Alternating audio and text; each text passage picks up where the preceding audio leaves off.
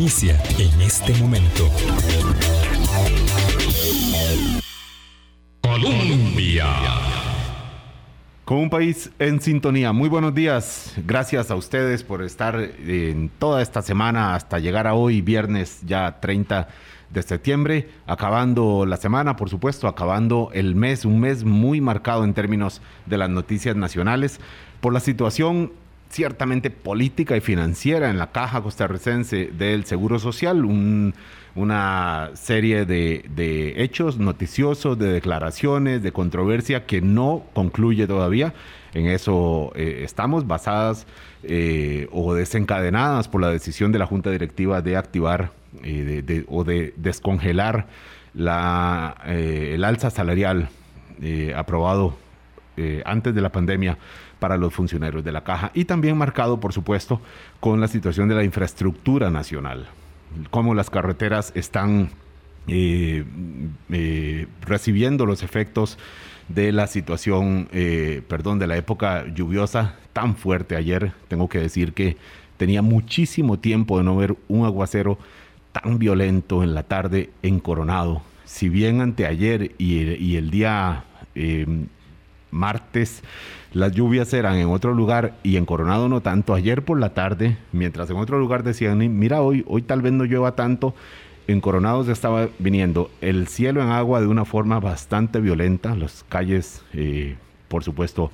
cubiertas, eh, las alcantarillas, eh, inundaciones en las casas, en algunos negocios. Y esto por poner un, ejemplo, por supuesto, eh, porque también carreteras secundarias cerradas o con la cinta amarilla de señal de, de alerta. son nuestras circunstancias relacionadas, por supuesto, con la situación del clima, pero también con cómo hemos gestionado la eh, infraestructura durante las últimas décadas y cómo estamos afrontando en este momento la situación de emergencia. Hoy, 30 de septiembre, nos adelantamos un día a la celebración de este primero de octubre. Mañana, día sábado, es el Día Internacional de las Personas Mayores. Un día que se dedica el año, eh, en el año a hablar de esta población que en Costa Rica son más de 660 mil personas en este momento pero que es una, una población creciente, una población que probablemente cuando yo pertenezca ya a esta población de adultos mayores, allá por, digamos, 2050, seremos el doble en términos eh, mm, porcentuales, por supuesto, seremos muchos más, pero en términos relativos, en términos, perdón, absolutos, eh, la cifra será el doble de lo que eh, es ahora, cerca de 1.200.000 según las proyecciones que hace el Instituto de Estadística y Censos. Pero más allá de los números, la situación de la, la, la situación en que vive esta población, por supuesto, es muy variada. Hay digamos, mucho de las desigualdades se refleja también dentro de esta población, pero hay condiciones generales, comunes, que conviene mirar. Para ello, por, fortuna de nosotros, tenemos hoy acá la participación del doctor Daniel Valerio. Es eh, geriatra, es jefe del servicio de hospitalización en el Hospital Raúl Blanco Cervantes, es coordinador del posgrado en geriatría y, eh, gerontología, es coordinador de la Clínica de la Memoria, es mm, profesor también y comunicador hoy de 8 de la mañana a 9 de la mañana eh, para que comparta con ustedes eh, y, puedan también ustedes hacer consultas en la plataforma 70030303 sobre la situación de la población adulta mayor en Costa Rica en este momento, por supuesto impactada por la situación de la pandemia eh, en términos de salud, pero también en términos de, de, los modos de vida que muchos se reflejan, por supuesto, en la salud y de las necesidades de conciencia de esta sociedad que poco a poco me parece que ha ido mejorando, pero que falta mucho todavía por una conciencia de aprovechar el enorme aporte que podría hacer se podría seguir haciendo esta población. Y ojo el verbo seguir, porque eh, justamente la campaña, hay una campaña que crearon que se llama Siga, para que las personas sigan haciendo, no, no, no, no dejen, no, no paren, como dice la canción, eh, al, alcanzar la edad que ya los, les otorga la condición de adulto mayor, no deje de hacer. De hacer trabajo, vida familiar, ocio, deporte y otras actividades que nos explicará dentro de un poquito, eh, dentro de unos minutos acá también. Doña María Isabel Solís, colega, comunicadora, eh, voluntaria de esta campaña de, que se coordina junto con las autoridades del Hospital Raúl Blanco Cervantes. Muchísimas gracias por estar hoy con nosotros acá, María Isabel Solís. Eh, bienvenida. Muchas gracias. Doctor Daniel Valerio, bienvenido usted también. Gracias, saludos a los compañeros aquí de la mesa y los que, todos los que nos escuchan por Colombia. Doctor, lo primero es eh, entender qué le pasó en términos generales, desde la perspectiva que tiene usted en estos ámbitos en donde eh, la academia, el hospital eh, y, la vida más allá del hospital, la situación de la población adulta mayor, ¿qué es lo que ha pasado después de la pandemia? En términos generales, ¿qué efectos ha tenido? Eh, por supuesto que hay elementos de tendencias que vienen en los últimos años, pero bueno, la pandemia nos cambió todo a todos en todos los segmentos de la población, específicamente de la población adulta mayor, eh, eh, población adulta mayor, que ¿cuáles podemos decir? Ok, esto estamos viendo y no se veía antes. Bueno, posiblemente podemos resumir esto en tres aspectos. El primero es que desde el principio de la pandemia quedó claro que la población de mayor riesgo de enfermarse y morirse eran las personas adultas mayores y así se ha confirmado a través de todas las estadísticas, no solo de Costa Rica, sino a nivel mundial. Fueron los que más se enfermaron y fueron los que más se murieron. Eh, en segundo lugar, eh, el otro problema que se ha llamado la segunda pandemia es que las circunstancias motivaron una pérdida del control de sus padecimientos crónicos, una pérdida del control del tamizaje para cáncer, de manera que ahora nos estamos enfrentando a una población que tiene descompensada su diabetes, descompensada su hipertensión arterial, que están apareciendo tumores en estadio avanzado y eso es lo que llamamos la segunda pandemia. Y posiblemente el otro tercer aspecto que no ha sido muy, muy documentado todavía, pero que los números lo vienen eh, mostrando, lo mostrarán en el futuro, es que desde el punto de vista económico también la población adulta mayor fue una de las más afectadas. ¿verdad? Entonces, eh, en esos tres aspectos resumiría yo el impacto de la, de la pandemia en la población adulta mayor. Finalmente, y como lo dice muy bien hoy el demógrafo Luis Rosero en una, o lo citan en un artículo de La Nación, eh, la disminución de la esperanza de vida. Del costarricense, que se han perdido dos puntos y resto años de esperanza de vida por efecto de la pandemia, y esto se explica porque se murieron, los costarricenses se murieron antes ¿verdad? de la esperanza de vida que teníamos antes de la pandemia y eso en promedio nos ha hecho perder 2.1 o 2.2 años de nuestra esperanza de vida al nacer. Doctor Dariel Valerio, conforme usted menciona estos eh, puntos de, efectos de la pandemia en la población adulta mayor, eh, por supuesto, cada punto eh, da pie a muchísimas preguntas. Una en concreto, en el, en el lado económico, ¿Por qué? Eh, doctor, entendemos que una parte mm, importante de la población adulta mayor es jubilada, recibe su pensión. Eh, ¿Y será que de esa pensión ha tenido que alimentar más bocas, ayudar a otros, mm, no sé, a sus hijos que son, digamos, eh, que están en, en, en edades laborales activas o a sus nietos que ahora ya no, no reciben algunos otros ingresos. Pues, eh, va por ahí la, situación económica. Exactamente, ¿verdad? Este, hay personas mayores que con su pensión eh, mantienen a su familia o ayudaban un poco a su familia, pero ahora con, la, con el asunto de la pérdida de trabajo, eh, se tuvieron que hacer cargo totalmente de las, de las necesidades económicas de la familia y eso definitivamente ha incidido en el aumento del índice de pobreza a nivel del, país. Este, recordemos también que históricamente las señoras, las mamás, las abuelitas que estamos viendo al, día de hoy, eh, no tuvieron el acceso que gracias a Dios tienen las mujeres actuales para una educación formal, lo que les permitía, les permite actualmente tener buenos trabajos y buenos salarios, y ellos y ellas no tuvieron esa oportunidad.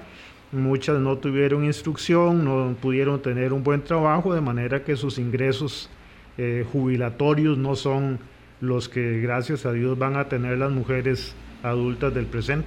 Por no decir de una población adulta mayor eh, que no recibe pensión, que siempre ha trabajado en el sector informal y que está a sus 70 años todavía buscándose la vida en el día a día, eh, en un sector informal que fue donde más rápido se reflejó el impacto de la pandemia. También me pregunto si no hay un cuarto punto de efecto, doctor, se lo planteo y usted eh, me, me contesta, por favor en lo mental, eh, el aislamiento, eh, dejar muchos de ver a sus familiares, dejar de hacer la, vida eh, que, venía haciendo en edades en donde ya se vuelve más importante el círculo familiar, ¿verdad?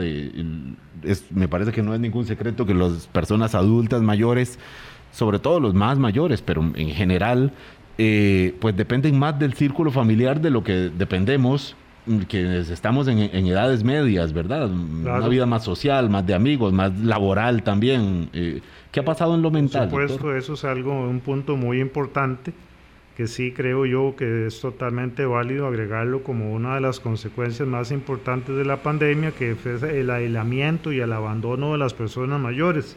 Ya existía antes de la pandemia un problema de abandono y, posiblemente eh, la pandemia lo agravó. Claro que aquí yo hago la salvedad de las personas que siguiendo las instrucciones y las recomendaciones de la Organización Mundial de la Salud y del Ministerio de Salud de Costa Rica, eh, tuvieron que, que mantener una distancia de las personas mayores, especialmente antes de las vacunas, por el riesgo que representaba visitarlos y acercárseles a ellos, ¿verdad? Tuvieron que buscar opciones o alternativas para, para, mantener esa comunicación, como el teléfono, el internet, las videollamadas. Claro que eso no es lo mismo, no es lo, no, no es lo mismo una videollamada que la presencia física. Pero sí, es desafortunadamente el aislamiento, la falta de contacto con vecinos, amigos, salir a caminar, hacer ejercicio, claro que tuvo un impacto en la salud mental eh, de las personas mayores y lo vemos diariamente eh, en la consulta como esta segunda pandemia de descompensación de sus patologías crónicas. Eh, doctor, sabemos que, el hospital es el lugar donde repercute casi todo, ¿verdad? Muchas, la situación económica, la situación de salud mental, los hábitos eh, de, vida de las personas. ¿Cómo se refleja, cómo se ha reflejado en el, en el hospital, sabiendo que el hospital no es solamente el lugar donde llevan a las personas con algún problema y, los, los curan o intentan por lo menos reducirles eh, el sufrimiento de algunas de las enfermedades, sino también es un hospital que poco a poco ha ido tomando un papel más proactivo en la promoción de la salud, para que no lleguen ahí cuando ya queda mm, un margen más pequeño de acción sobre, sobre las personas. Pero ¿cómo se desde el hospital, cómo se ha visto reflejada la, la, situación de la población adulta mayor y estos efectos que hemos mencionado después de la pandemia? Bueno, hay una demanda absoluta cada vez mayor de camas, ¿verdad? Casi todos los días amanecemos solo con una o dos camas disponibles para una demanda de, de 80, hay veces más de 100 pacientes por día que acuden al servicio de emergencias. Eso ha sido una situación crítica para nosotros y gracias a Dios esperamos que a partir del otro año se empiece a fortalecer la red de servicios de geriatría en los hospitales eh, nacionales y en los hospitales regionales. Eso sería tema para, para, otra conversación, pero ahí está el asunto caminando y eso nos llena mucho de esperanza. Y en la parte de consulta externa, un montón de personas que perdieron citas, que no retiraron los medicamentos, que, se, que descontinuaron sus tratamientos y ahora vienen este, con grandes descompensaciones de sus patologías crónicas. Eh, ¿como, como cuáles, doctor? Ah, la diabetes, la hipertensión, el colesterol alto, eh, sus problemas del corazón, de sus pulmones, de la memoria, del comportamiento. Eh, ha sido un problema y, eso tomará años, pienso yo, tratar de ponernos al día. Todas las citas que se perdieron, todas las citas que se perdieron, los pacientes que no acudieron por temor a enfermarse, a contagiarse en los hospitales, ahora están eh, tratando de ponerse al día, pero eh, eso, eso va a demandar un esfuerzo enorme, eh, tanto de la institución como de los pacientes. Este punto que mencionaba usted de, este cálculo que hace mm, don Luis Rosero, demógrafo muy reputado y que publica eh, publicó esta semana el periódico La Nación sobre un, retroceso en la expectativa, en la alta expectativa de vida de Costa Rica, comparativamente en términos internacionales es de, las más altas regionales, ni, decir. Eh, pero un retroceso importante, doctor, dos, dos años. Estamos hablando no solamente, digamos, que la persona muere antes, sino que la, bueno, y, eso, y eso quizás explicado porque las condiciones en esos años eh, últimos pues han empeorado. Por eso es una muerte, mm, digamos, eh, más, más pronta de lo que se había venido reflejando. O sea, estamos hablando, el, el problema ahí quizás no es tanto de que muera antes, sino que las condiciones de esos últimos años son peores, doctor. Sí, digamos, la, esperanza de vida está determinada por la natalidad y la mortalidad, ¿verdad? Si la gente se muere antes, eh, la esperanza de vida es menor, lógicamente, pero también se agrava con la tasa de natalidad tan reducida que tenemos los costarricenses. De manera que eso nos, nos lleva a un panorama de, un envejecimiento de la estructura de la población. Antes de la pandemia, la Organización Mundial de la Salud eh, inclusive el Fondo Monetario Internacional ya se había pronunciado sobre el asunto, eh, plantean la necesidad de discutir el tema del envejecimiento global. ¿verdad? El envejecimiento de la población costarricense no es un asunto aislado. Hay países que, están peor que nosotros y hay otros que no están tan eh, al nivel de nosotros, pero que ahí van todos, todos, vamos todos en la misma dirección. Eso motivó a la Organización Mundial de la Salud en la Asamblea General del año 2016 eh, proponer como dentro de los objetivos del desarrollo sostenible el tema del envejecimiento exitoso o el envejecimiento saludable. ¿Cuál es el enfoque de la Organización Mundial de la Salud y que nosotros hemos adoptado eh, como país y como institución y en este caso como el Hospital Blanco Cervantes? Bueno, que sí, que a, que a los países, a las instituciones, al mundo en general, le conviene que las personas mayores alcancen la mayor esperanza de vida posible libre de enfermedad. Claro. Con capacidades cognitivas, con capacidades funcionales, con capacidades de independencia y con buena salud mental. Así que no es solo un tema individual, sino que es un tema global y está establecido dentro de los objetivos del desarrollo sostenible.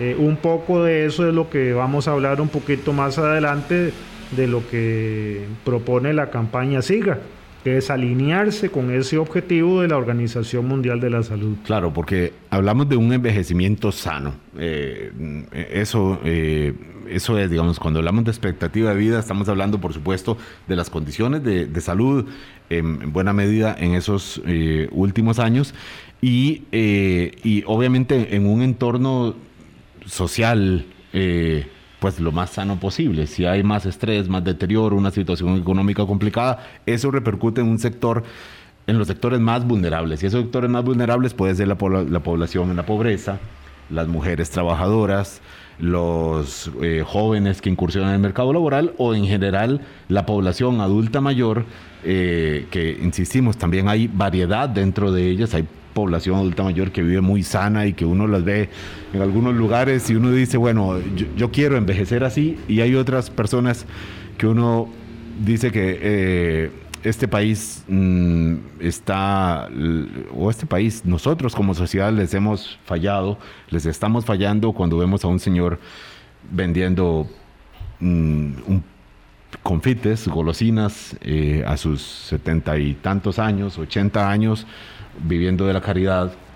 Eh, y, bueno, y muchas otras condiciones que, que no deberían llegar ahí, o incluso gente, personas que viven en un entorno económico solvente, pero con una situación de salud que les impide tener calidad de vida eh, en, en, su, última, en sus últimas etapas. María Isabel Solís, decíamos, es voluntaria eh, de esta campaña SIGA que fue ideada por, por el doctor Daniel Valerio, aquí a mi derecha, para que la gente como que, no sé si puede uno verlo así, María Isabel Solís, usted como comunicadora, si, si conviene, eh, vale la palabra decirlo así, como que no se entere que llegó a la, edad de la, adulta mayor, de la adultez mayor. Como que pasado el, el año 65, ¿verdad? Que siga haciendo lo que ha venido haciendo obviamente con algunas condiciones, acoplándose, sabiendo sus capacidades, muchos entrando a su vida en jubilación, pero, pero que siga haciendo todo lo demás como si nada. Lo planteo bien, María Luis, eh, perdón, eh, eh, María, Isabel. No, claro que sí, como lo decía el doctor Valerio, el, envejecimiento como tal no lo podemos detener. ¿verdad? No lo podemos detener, pues porque es algo fisiológico. Pero lo que sí podemos hacer es eh, envejecer con más calidad de vida. Por eso, en, consonancia con lo que señalaba el doctor y con la campaña SIGA, precisamente esa es la conciencia que queremos despertar. Eh, eh, en el adulto mayor, y no solo en el adulto mayor, en sus familiares y en toda la sociedad costarricense, porque aquí no es solo hablarle a la población adulta mayor, es hablarle a usted, por ejemplo, Álvaro, que, es joven. ¿Para qué? Para que, no, para que en sus ratos libres eh, se mueva, eh, coma bien, esté, esté, consciente de que es importante tener una, una muy buena calidad de vida. Lo que usted hace hoy va a ser va a contribuir para su futuro. Y con la población adulta mayor, por supuesto. ¿Por qué? Porque pensionarse, eh, eh, más bien, pensionarse es jubilarse, es, es una época de júbilo, donde más bien tenemos que estar muy satisfechos por, por, por, lo que, por lo que hemos hecho y lo que tenemos que seguir haciendo, ¿verdad? Este, tenemos que seguir más bien aprovechando ese tiempito que supuestamente es de ocio para caminar, para leer, para investigar, para estudiar. Nunca se termina de aprender, nunca. ¿Y por qué no aprovechar, por ejemplo, todos los cursos que tiene el programa institucional de la Universidad de Costa Rica para seguir estudiando? ¿Por qué no aprovechar los cursos y las actividades que hace diariamente AGECO, por ejemplo? O, por ejemplo, este, estar, estar al tanto de la cartelera de la Biblioteca Nacional, de la Benemérita Biblioteca Nacional, que aproveche la oportunidad para invitar a todos los adultos mayores y a toda la población para que vayan a la Biblioteca Nacional. Es un encanto esa Biblioteca Nacional. Realmente es un encanto la cantidad de la, cartera de actividades que tiene la Biblioteca Nacional y que todo, y que todo el mundo la tiene que aprovechar. Tienen exposiciones todos los días, exposiciones de pintura, charlas, cursos, hasta cursos de, idioma. Bueno, es, es realmente una belleza. Entonces nosotros, eh, es, precisamente con esta campaña lo que estamos es, juntamos a una serie de aliados estratégicos como la, Universidad de Costa Rica, como AGECO, como CONAPAN, eh, APRONAGE, que es la Asociación Pro Hospital Nacional de Geriatría y Gerontología, que es la que yo en este momento estoy representando, los juntamos para, para, precisamente unir toda una cartera de, servicios que puede aprovechar la, población adulta mayor. El problema en Costa Rica es que tal vez hay, hay, hay opciones para que el adulto mayor haga, pero están desperdigadas, no están coordinadas. Entonces lo que estamos haciendo con esta campaña es decirle al adulto mayor, mire, aquí está la agenda, aquí están las posibilidades, falta usted. Haga, siga haciendo, no se vaya a meter a su casa a dormir, a ver televisión. No, no, no, no, no. La vida es muy linda y hay que disfrutarla todos los días. Vaya, vaya a pasear, júntese con todos los amigos de su época de pensionados y se van, contratan un carro si no tienen y se van a pasear. Si hay muchas posibilidades para, para hacer cosas, ¿verdad? Realmente hay muchas posibilidades. Por supuesto, perdón, María Isabel eh, Solís, comunicadora eh, y voluntaria y activista, digamos, de, por la buena vida, las buenas condiciones de salud, el bienestar de la población adulta mayor, es que mucho de esto depende de iniciativa privada. Eh, pero bueno, se supone que está el sistema público que debe facilitar, que debe empujar cuando muchas veces hay tal vez alguna situación que lleva a las personas a la postración eh, en, ese momento. Vamos eh, a hacer esta pausa y, volvemos con cómo el sistema público eh, puede no solamente ofrecer opciones que están ahí, sí, está el PIAM, ¿verdad? En la Universidad de Costa Rica con algunos cursos, pero muchas veces es, es como que hay que ir a los barrios, ir a las casas, a las familias y decir, mire, usted tiene a, su papá o a su abuelo ahí en casa, aburrido, no sabe qué hacer. Bueno, hay como que ir a buscarlos, porque opciones, como dice usted bien, eh, María Isabel, las hay, pero, pero hay que, eh, eh, digamos, superar esa dispersión en que están y articular para que las personas que nos están escuchando hoy y quienes no están escuchando, pero que ojalá que los radioescuchas de hoy les cuenten, existen, eh, perdón, aprovechen y participen en estas opciones que sí existen. Cómo el sistema público está eh, promoviendo esto, cómo los está llamando para evitar que nos limitemos a decir cómo el sistema público está atendiendo la situación de enfermedades ya complicadas eh, y, cada vez, mm, digamos, mm, más, más complejas que recibe el Hospital Blanco Cervantes. Mucho antes de ellos, de ello hay que trabajar. De, hay que trabajar. Son las 8.27 de la mañana. Vamos a un primer corte y venimos. Colombia. Con un país en sintonía, 8.28 de la mañana el doctor Daniel eh, Valerio, geriatra, eh, jefe del servicio de hospitalización del Hospital Raúl Blanco Cervantes, eh, académico, profesor, activista del bienestar en la población adulta mayor, yo creo que hay que decirlo, y coordinador de la Clínica de la Memoria. Ya casi le hago una pregunta también sobre la Clínica de la Memoria específica, doctor, pero para seguir con lo que planteaban en la pausa acá María Isabel Solís, es como si, cree usted que desde las posiciones en que usted se desempeña, se nota una, una conciencia del sistema público por hacer y promover, eh, por hacer que esta población adulta mayor, eh, digamos, aproveche algunas condiciones que hay que les facilita eh, mantenerse activos, sanos, lúcidos, contentos en estas etapas de, la vida, doctor? Sí, eh, esa es una pregunta muy interesante. Dice la Organización Mundial de la Salud en su primer plan de acción para promover el envejecimiento saludable que lo primero que tenemos que hacer es cambiar nuestra forma de pensar, de sentir y de actuar con relación al envejecimiento. Desafortunadamente el reto que tenemos por delante es muy, muy, es un poco difícil porque los estereotipos que, eh, como el racismo, este, la discriminación por preferencia sexual, eh, la violencia contra las mujeres, son cosas que se generan desde la pequeña infancia. Entonces el estereotipo hacia ver el envejecimiento como un aspecto negativo también se genera dentro de la primera, primera infancia y todos tenemos que ser conscientes de que así es, ¿verdad? Cuando hacemos chistes, cuando hacemos bromas, la forma en que nos referimos a las personas mayores, ¿verdad? Entonces, lo primero que tenemos que hacer es cambiar nuestra forma de pensar. ¿Cómo podemos lograr esto? Bueno, pensando que nosotros somos envejecientes. Eh, yo no sé si esa palabra existirá, pero si no, yo me la inventé. Estamos todos envejeciendo Exactamente. Es para hacer conciencia de que todos vamos hacia ese camino. Y cuando hablamos sobre el envejecimiento con gente joven, me llama mucho la atención que dice, a mí me gustaría llegar a ser una persona mayor, dependiente, activa, ta, ta, ta pero utilizan el verbo, ¿verdad? Me gustaría, como si fuera una cosa de milagro, o de suerte, o, de, o del azar. No, no, no. lo primero que tenemos que hacer es convencer a los envejecientes, que somos todos nosotros, que el éxito o el camino para lograr llegar a ser personas mayores eh, saludables es eh, cuando nosotros nos convirtamos en protagonistas de nuestro propio envejecimiento.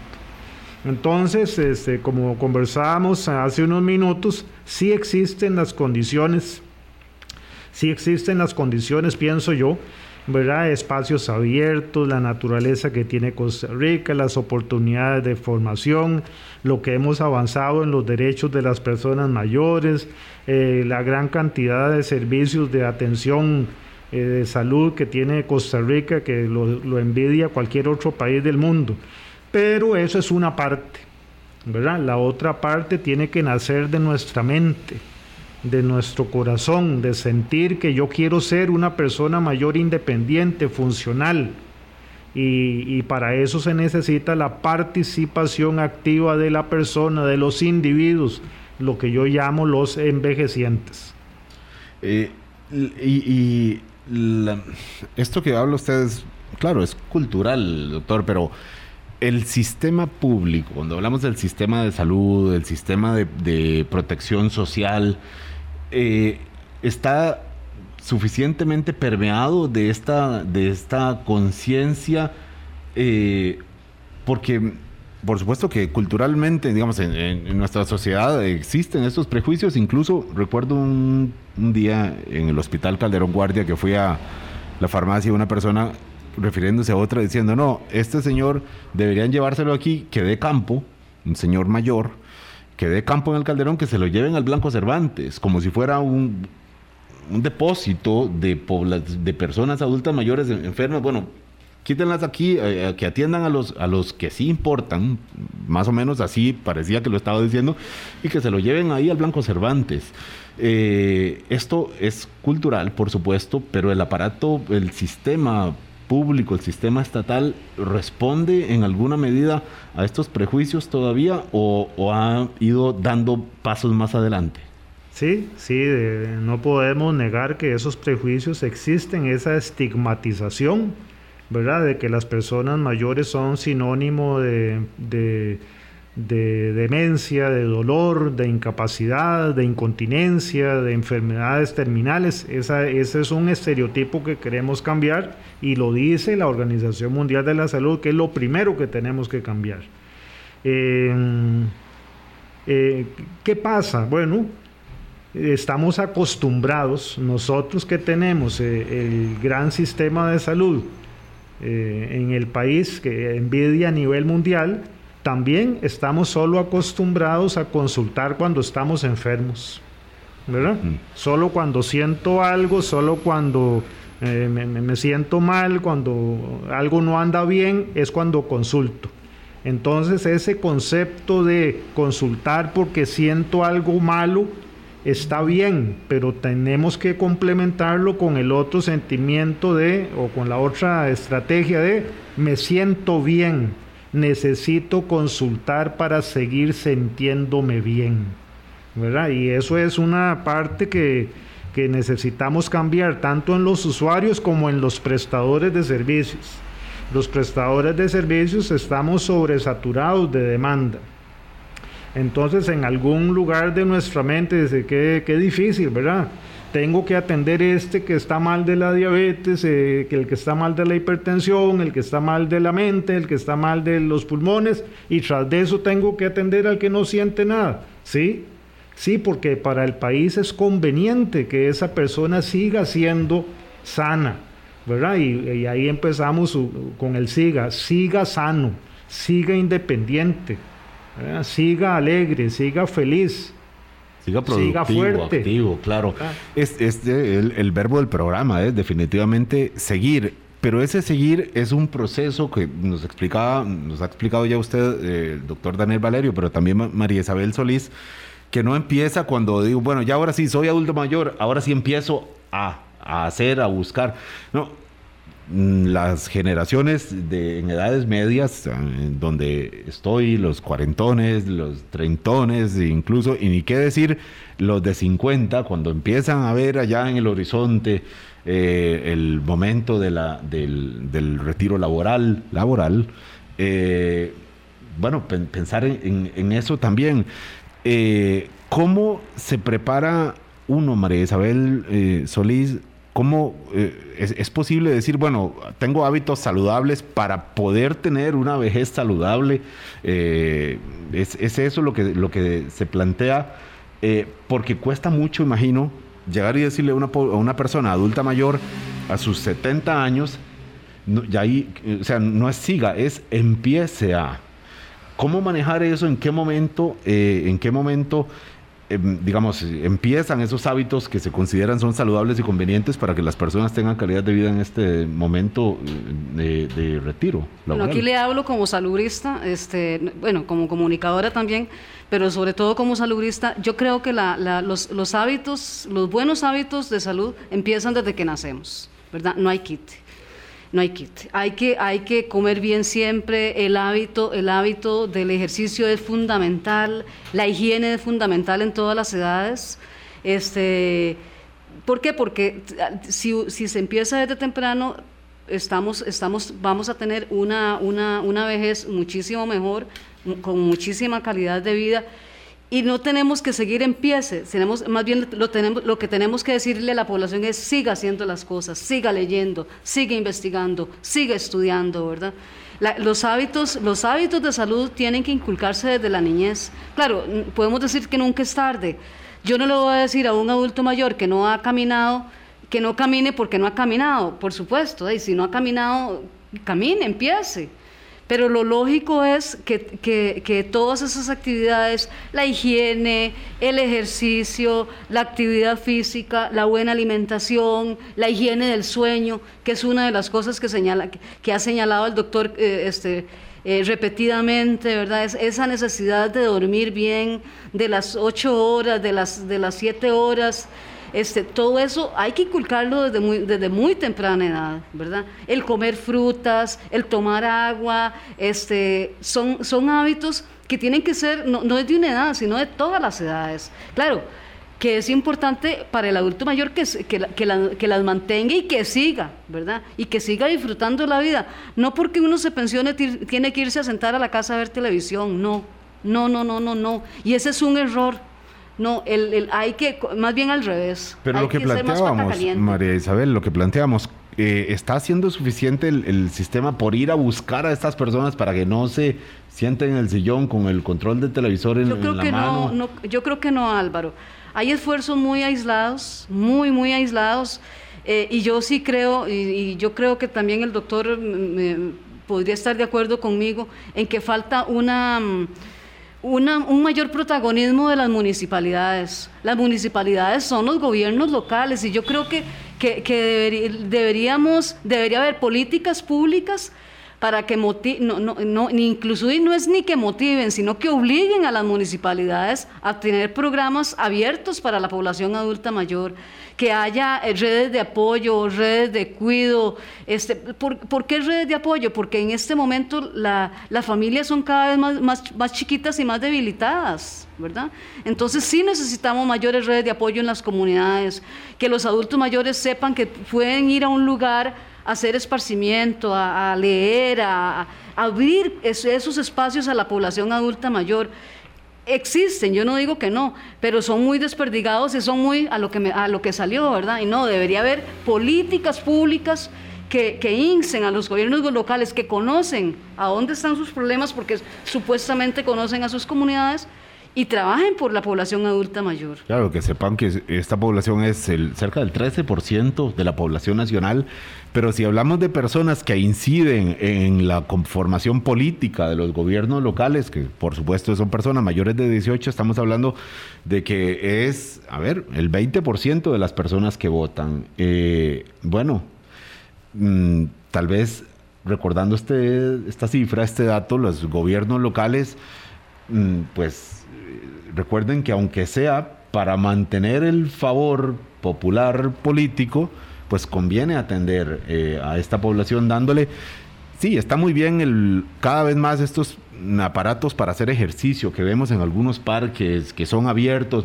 Eso está muy bien, pero, pero eso es un mínimo paso, un mínimo paso para, para procurar eh, que esta población en general tenga mejores... Álvaro, me permitís, y, yo creo que es importante, estamos hablando de, de mejorar porque la porque el problema de, la, población adulta mayor va más allá de una compensación de su diabetes, de una, de una compensación de la hipertensión, va más allá. Tan simple como esto. ¿Qué tal si las municipalidades no se ponen de acuerdo en arreglar las el desastre de aceras que tenemos. Nosotros le decimos a la población camine, camine esos 30 minutos por lo menos al día. Claro, pero, ¿dónde?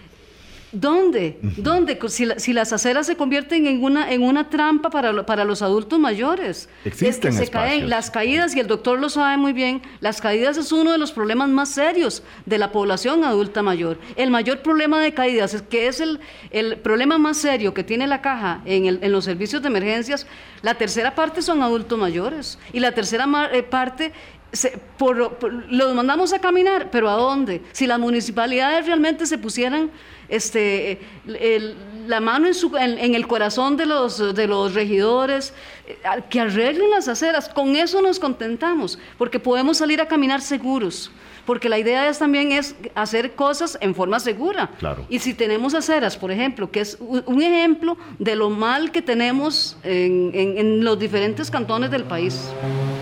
Eh, son tantas cosas, ¿verdad, eh, María Isabel y doctor Valerio? Que, claro, desde algo tan básico como, como que haya una acera, ¿no? Usted dice que las arreglen. Yo empiezo con un paso antes.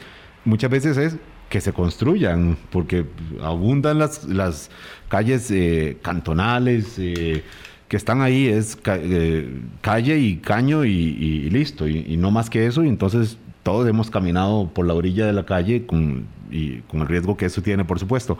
Eh, vamos a hacer esta última pausa para dejar un espaciecito y ver dónde tenemos que poner la, la mirada, la prioridad. Eh, en términos de las condiciones de vida de esta población adulto mayor, al volver de la pausa con el doctor Daniel Valerio, con la comunicadora María Isabel Solís, 8.43 de la mañana.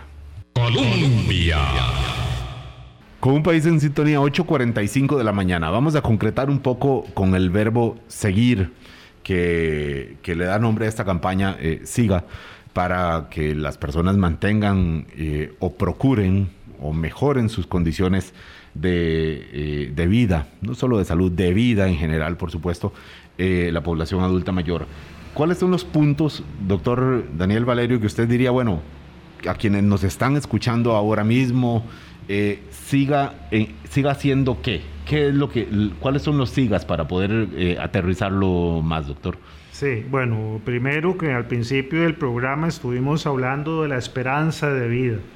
La esperanza de vida es, una, pues, es un dato estadístico de más o menos cuando uno nace, qué es lo que, los años que espera vivir. Pero hay que agregarle otro, otras palabras a esta esperanza de vida que es esperanza de vida saludable o esperanza de vida libre de enfermedad. No es lo mismo que yo iba a 70 años, pero pasé 30 años sufriendo de diabetes o de hipertensión o de gota o de alma o de EPOC, ¿verdad? Que llegar a los 70 años libre de enfermedad. Esperanza de buena vida. Esperanza de vida libre de enfermedad. Eh, ¿Cuáles son los SIGAs más importantes que hemos eh, enumerado? Siga en movimiento, ese es el más importante.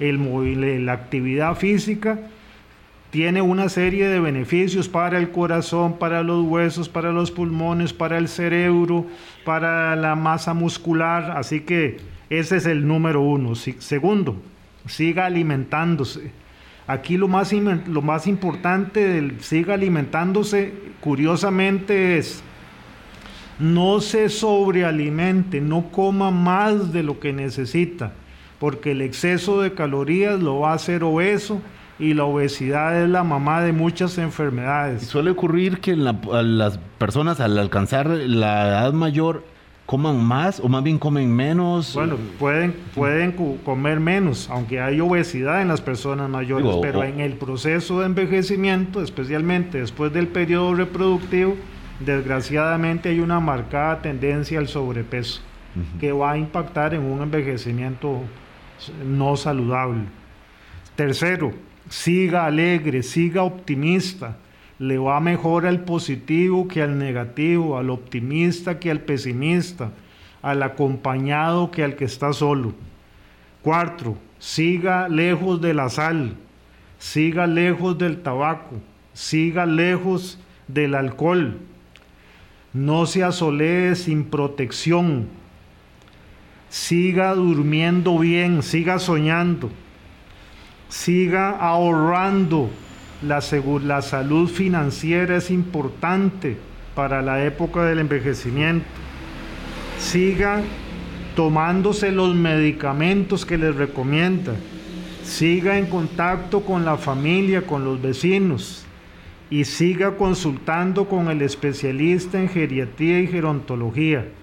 Así yo siempre hablo muy bien de los colegas pediatras. Ellos se han encargado de guiar el crecimiento de los niños y vigilar el crecimiento de los niños para tener, que Costa Rica tenga niños fuertes, saludables. Ese es el trabajo del geriatra y el gerontólogo, guiar al envejecimiento de las personas. ¿Para qué? Bueno, para que podamos tener, construir una población de adultos mayores con cuerpos fuertes, mentes lúcidas y espíritus alegres. Eh, doctor, mentes lúcidas, eh, ¿verdad? Todos hemos escuchado del mm, cuerpo sano, eh, mente sana. ¿cómo, ¿Cómo hacer para que la parte de la salud mental no se, mm, digamos, no se deteriore más eh, por las condiciones, y volvemos aquí al punto, y de hecho el lema del Día Internacional de, la, de las Personas Mayores es la resiliencia ante los cambios, y, qué cambios hemos tenido con la pandemia. Eh, con la parte cognitiva, de la salud mental, ¿qué podemos, eh, qué conviene hacer para enfrentar este deterioro, que yo creo que es indudable un deterioro que ha habido y quizás el desencadenamiento de padecimientos mentales también producto de la situación de la pandemia.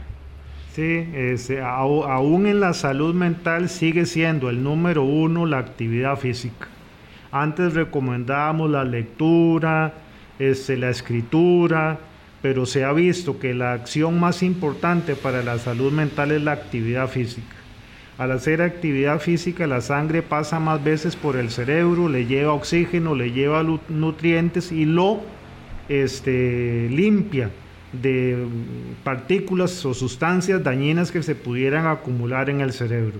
Claro que tenemos que dormir bien, claro que tenemos que tener un espíritu optimista, que mantener contactos sociales y vínculos fuertes con nuestros familiares. Hablar de salud mental sería para otro programa pero muchas veces nos preocupamos por el dinero, por el carro, por la casa, por el viaje, por esto. Y claro que son cosas importantes, pero este, esa conquista de la felicidad de la que nos hablaba el premio Nobel Bertrand Russell, este, es algo más que eso, ¿verdad? La, conquista de la felicidad implica eh, identificar cosas pequeñas de nuestra vida diaria que, la mayoría de las veces son gratis y no tienen nada que ver ni con el dinero, ni con el trabajo, ni con el carro, ni con el, ni la ropa. Pero para esto se necesita, ya para cerrar, doctor Valerio, eh, una, decíamos fuera de micrófonos, una sociedad amigable. Eh, no podemos ser tan injustos, tan groseros de decirle a la gente, no, mire, sea feliz, deje de estar triste, sea feliz. Eh, no, mire, este, deje de quejarse por los problemas económicos, más bien ahorre. Es, eh, digamos, no deja de ser insensible eh, si se usa de esa manera imperativa. No sé, como la diputada Cisneros ayer en Punta Arenas, que les decía, mira, la gente deje de pensar en la pobreza, este, vayan por la riqueza. Yo todavía no entiendo, mm, digamos, como discurso político, pero bueno, lo uso como un ejemplo de, de cómo no y, a ver, sabiendo que hay una responsabilidad, individual, ciertamente, ciertamente, en la, las condiciones de las personas, el trabajo fuerte, el saber llevar la vida importa, y no solamente que el gobierno o el aparato público solucione, pero sabiendo que la sociedad, y por supuesto el aparato público es parte general de la sociedad, necesita ser amigable para eso. Para que la sociedad sea amigable con las personas mayores y con el envejecimiento, la única, el único camino es educar a los niños. La educación es fundamental. ¿verdad? Eh, a mí me llama mucho la atención eh, los nietos que acompañan a sus abuelitos o abuelitas a la consulta.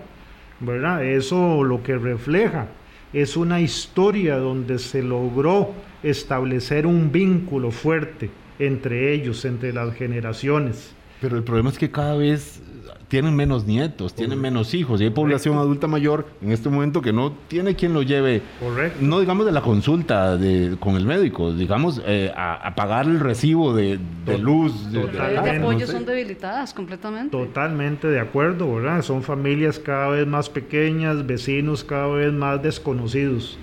Entonces tenemos que cambiar esa forma de pensar y vernos como envejecientes, que lo que lo que estamos viendo nos puede pasar a nosotros y es algo evitable. Tal vez es algo, un punto importante que vale la pena destacar. Eh, nos, nos, salen por el televisión y las películas de que hay personas mayores, eh, muy mayores que corren y que brincan y que se tiran de paracaídas. Se tiran de paracaídas y vemos eso como una excepción. Qué dichoso, qué dichoso, ¿no?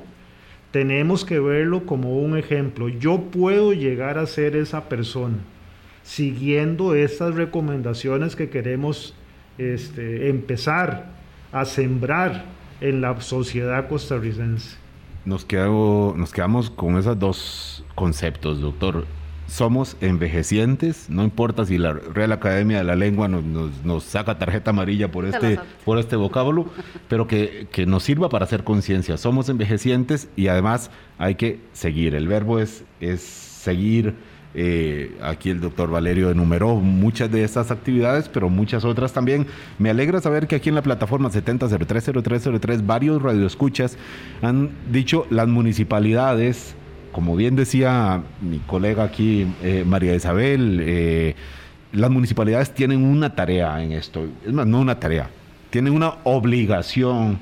Eh, y las municipalidades me refiero no, no, no la abstracción, no. Usted, señor, señora, que es regidor, regidora, usted, alcalde, háganlos, por favor.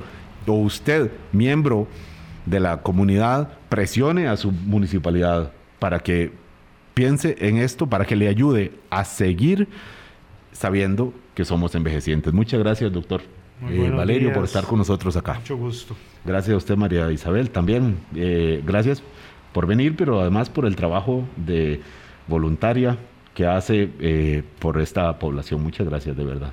Gracias a usted más bien, Álvaro. Que tengan un muy buen fin de semana. Ustedes, ustedes Radio Escuchas también. Volvemos a saludarnos el lunes a las 8 de la mañana a ver qué pasa en Brasil. Elecciones Lula contra Bolsonaro. Bolsonaro contra Lula con muchísimos elementos para mirar. El propio día eh, domingo, a ver si vamos a, van a segunda ronda a este gran país latinoamericano. Lo comentamos el día lunes. Que pasen un buen fin de semana. Hasta luego. Hablando claro, hablando claro.